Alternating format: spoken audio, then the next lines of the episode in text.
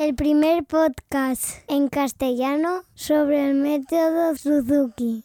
Hoy hablaremos del ciclo del éxito, un círculo, un diagrama donde es mucho más fácil que metamos a nuestros peques, que hagamos que nuestros peques practiquen jugando, que tengan sensación de éxito y eso nos lleve uno detrás de otro a la práctica. Lo comentamos en el capítulo de hoy. Comenzamos.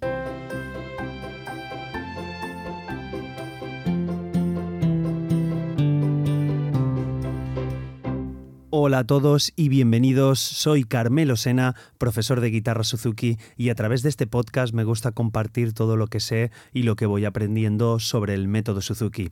Y hoy quería hablaros sobre el ciclo del éxito. Y a ver, ¿qué es esto del ciclo del éxito? Bueno, pues el ciclo del éxito lo podíamos resumir como si fuera un diagrama, ¿vale? Como el típico ciclo del agua, ¿vale? Exactamente igual si lo tenéis en la cabeza, pues el agua líquida que se evapora y cae y en lluvia, se hace líquida, se hace hielo, vuelve con el calor líquido. Es lo mismo, pero con el ciclo que pueden tener de éxito pues nuestros peques eh, estudiando su instrumento o practicando el instrumento.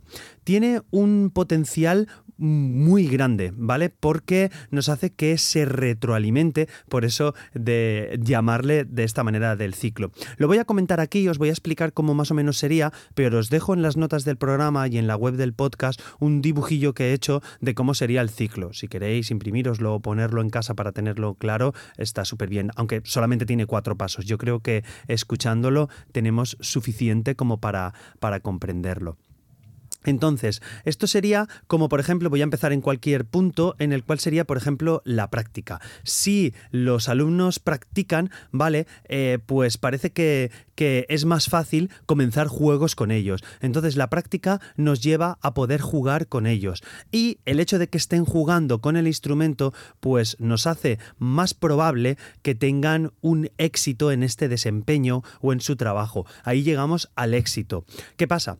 Que cuando han conseguido ese éxito, pues tienen ese sentimiento de haber completado una cosa, ese feeling, esa sensación de que hayamos, hayamos completado un ejercicio o simplemente, repitiéndome la palabra, que hayamos tenido ese, ese éxito. Tenemos ese sentimiento exitoso. ¿Qué pasa? Que al tener éxito nos motivamos a practicar más. Y aquí hemos vuelto al principio del círculo. Entonces vamos a la práctica, hacemos práctica, lo que nos permite que, lo que nos hace que jugar sea más fácil, jugar nos lleva al éxito y el éxito nos lleva a este sentimiento de éxito y ahí nos llevamos a la práctica y así hacemos el círculo, ¿vale? Creo que más o menos lo, lo tenemos claro. Entonces, os he empezado en la práctica, pero la idea es saltar a este círculo pues desde cualquier punto. Eh, por ejemplo, si empezamos jugando que tenemos el juego, tenemos que llevar pues a la sensación de éxito y, y al éxito y de ahí a la sensación de éxito y de ahí a la práctica. Si tenemos una sensación de éxito de que lo hemos hecho bien, por ejemplo, llegamos a casa después de un concierto de Navidad que lo hayáis tenido, saltamos de esta sensación de éxito de haberlo hecho súper bien delante de la familia a poder practicar para el siguiente. Creo que veis más o menos por dónde voy. Bueno, yo estoy viendo el diagrama aquí delante, pero si lo podéis visualizar, a lo mejor lo tenéis un poquito más claro, pero es ese, ese círculo. Entonces, Quería poneros el ejemplo de dos, dos, niños, dos niños o dos niñas, ¿vale? Voy a poneros el ejemplo del niño explorador y del niño observador, de la niña exploradora o de la niña explorador, observadora, disculpar, ¿vale? Entonces, el niño explorador, pues es el niño al que le encanta probar cosas nuevas, eh, que se sumerge en nuevas experiencias y que pues le rebotan, digamos, fácilmente las decepciones cuando no sale. Entonces, este tipo de niñas, de niños, hace que trabajar con ellos sea muy fácil. Para mí, como profesor o cualquier profesora verá, cualquier niño que le encanta explorar cosas nuevas y que le apetece probar todo, pues es fácil trabajar con ellos. Entonces, tanto para padres como para madres, creo que será fácil llevarlo, entre comillas, todos tenemos nuestros periodos, ¿vale? Pero bueno, en general a cualquiera persona que le guste explorar, pues es fácil llevarlo a alguna cosa con curiosidad, que le resulte saltar el éxito y que empiece a practicar y nos lo lleve a nuestro terreno. Ahí tenemos a los niños que son a lo mejor más fáciles de, llevar. Y luego está el otro perfil, el perfil a lo mejor la parte opuesta, por así decir, que sería el observador, que es eh, todo lo contrario de estilo de aprendizaje al, al explorador. Entonces, este observador, por lo general, prefiere pues observar, prefiere procesar en silencio antes de sentirse cómodo, antes de probar cosas nuevas. Entonces, eh, puede ser que en el trabajo de estos peques la frustración se manifieste de manera pues mucho más fácil. Y cuando algo intenta hacerlo, eh, pues le viene la frustración y algo que no, no estaba así en su mente, pues no le sale como, como quería y viene esa, esa frustración. Entonces eh, lleva la tendencia a que nos cerramos rápidamente, nos negamos a continuar y las cosas se, se, ponen difíciles y bueno, pues son más vulnerables a la crítica, a lo mejor a veces cuando los papás no nos damos cuenta o, o las mamás pues hablamos con el profesor, es que no lo hace, no lo quiere hacer en casa y ellos lo oyen, son niños que son más vulnerables a esta, a esta crítica. Y bueno, estos niños a mí me gustan más porque a mí personalmente pues me hacen crecer como padre y como profesor. Entonces es los que tenemos que hacer más énfasis eh, por hacer intentar que entren dentro de nuestro círculo de éxito. Estos peques que tienen una forma de aprendizaje, pues desde fuera, podríamos decir, que son, pues eso, más observadores. Hay gente que se lanza y lo hace y no tiene problema los errores, y, estos niños son más observadores. Creo que ha quedado claro eh, la perspectiva de ambos. A ver, como siempre os comento en este, en este podcast, eh, estoy hablando de extremos, ¿vale? Hay niños que posiblemente tengan periodos más observadores y posiblemente tengan periodos más exploradores, por así decirlo. Separamos estos, pero nada ni es blanco ni negro. Todos los niños creo que están en, en medio. Unos tienden más hacia un ladito y otros tienden más hacia otro lado. Yo quiero animaros a, ambos a poneros ejemplo. Entonces, ¿cómo podemos? Lo ideal es intentar saltar dentro de este círculo del, del éxito. Entonces, cuando son pequeñines, es muy fácil saltar dentro de este círculo. ¿Por qué? Porque un niño de un añito que, o de siete meses que consigue ponerse de pie, solo con que se mantenga de pie, ya es un júbilo, ya es una alegría y lo aplaudimos. Entonces, él tiene esa sensación de éxito y quiere seguir caminando. Cuando consiguen llevar un ritmo, cuando consiguen simplemente por ejemplo, coger la baqueta, yo lo veo en mi día a día con, con SECE, con la educación de bebés, pues simplemente cuando cogen esa, esa baqueta con la mano, solo ya el tenerla con la mano, que puedan prensar esa mano, pues lo convertimos en un éxito. Entonces, eh, encima ya si mantiene un ritmo constante, si consigue estar de pie, si consigue estar tranquilo, simplemente sentado, entonces eh, la, más, la clase pues se muestra jubilosa o en casa pues, pues todos estos acontecimientos es una alegría y lo celebramos todo súper bien. Pero ¿qué pasa cuando tenemos a esta niña, a este niño de 5 años que, que, eh, ha estado luchando y se resiste a tocar. Entonces, por ejemplo, eh, podemos ver que abra la funda del instrumento, pues es un logro.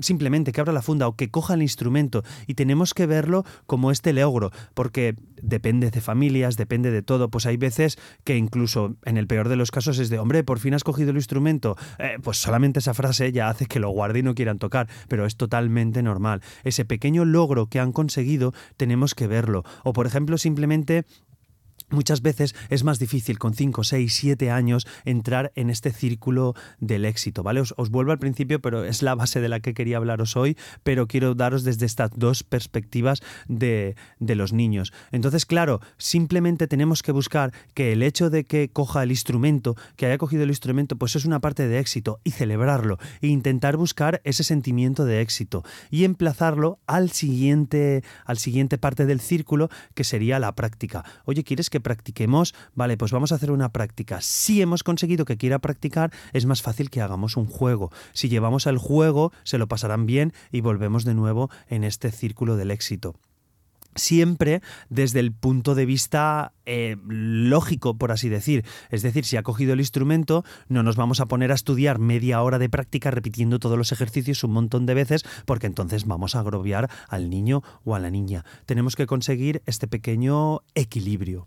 Y una vez tenemos el equilibrio, pues lo podemos llevar a este círculo. Y os digo que poco a poco este círculo se va retroalimentando y puede crecer tanto en juegos como en práctica, como en éxito, como en sensación de éxito, ¿vale? Así, en estos niños observadores sobre todo, hay que buscar nada, los pequeños éxitos desde, no sé, entrar a clase, desde pedir una canción, desde, desde no sé, guardar su instrumento, desde tenerlo en su sitio, cualquier cosa, hay que verlo como un pequeño éxito, que ellos se sientan bien. Ver el éxito como el sentirse bien, que hemos hecho algo, el simple movimiento de arco, el simplemente coger bien el arco, simplemente pues mantenerlo quieto, ¿vale? Si se mueve todo eso, lo tenemos que valorar como pequeños, pequeños éxitos, como pequeños logros que han, han conseguido. Y bueno, este es un poquito donde quería llevaros hoy, que este ciclo del éxito, que a veces al tenerlo en la cabeza, muchas veces nos, enfocamos en la práctica y no pasamos al siguiente punto que es el de jugar y no llegamos a demostrar que es que tienen que tener éxito y hacerles mostrar esta sensación de éxito. Creo que tener esto claro nos vendrá muy bien en muchas ocasiones, ¿vale? Es de lo que querías hablaros hoy. Y también no quiero irme pues sin felicitaros las navidades. Además quiero ya hacer público un pequeño reto que voy a hacer a partir del 1 de enero del próximo año. Bueno, como no sé si la semana que viene todas las actividades familiares y bueno, en general que estas fechas son un poco caóticas, no sé si me permitirán grabar el podcast, entonces también no creo, creo que viene bien descansar un poquito, porque este año la verdad es que estoy muy contento porque estoy cumpliendo todas las semanas el hecho de grabar un pequeño capítulo para vosotros y cosa que me hace súper, súper feliz. Bueno, a lo que iba, como no sé si voy a grabar un podcast la semana que viene y ya sería a partir del año nuevo, a partir de enero cuando grabemos el siguiente, quiero eh, proponeros, quiero que me podáis seguir en Instagram porque voy a comenzar un reto el próximo año que espero poder cumplirlo. Es un reto difícil, aunque mucha gente dirá que para mí no porque soy profesor igual no, pero bueno, se lo debo en parte a Alex Tordera, desde aquí le saludo, y voy a empezar un reto que voy a intentar tocar el instrumento todos los días del año que viene.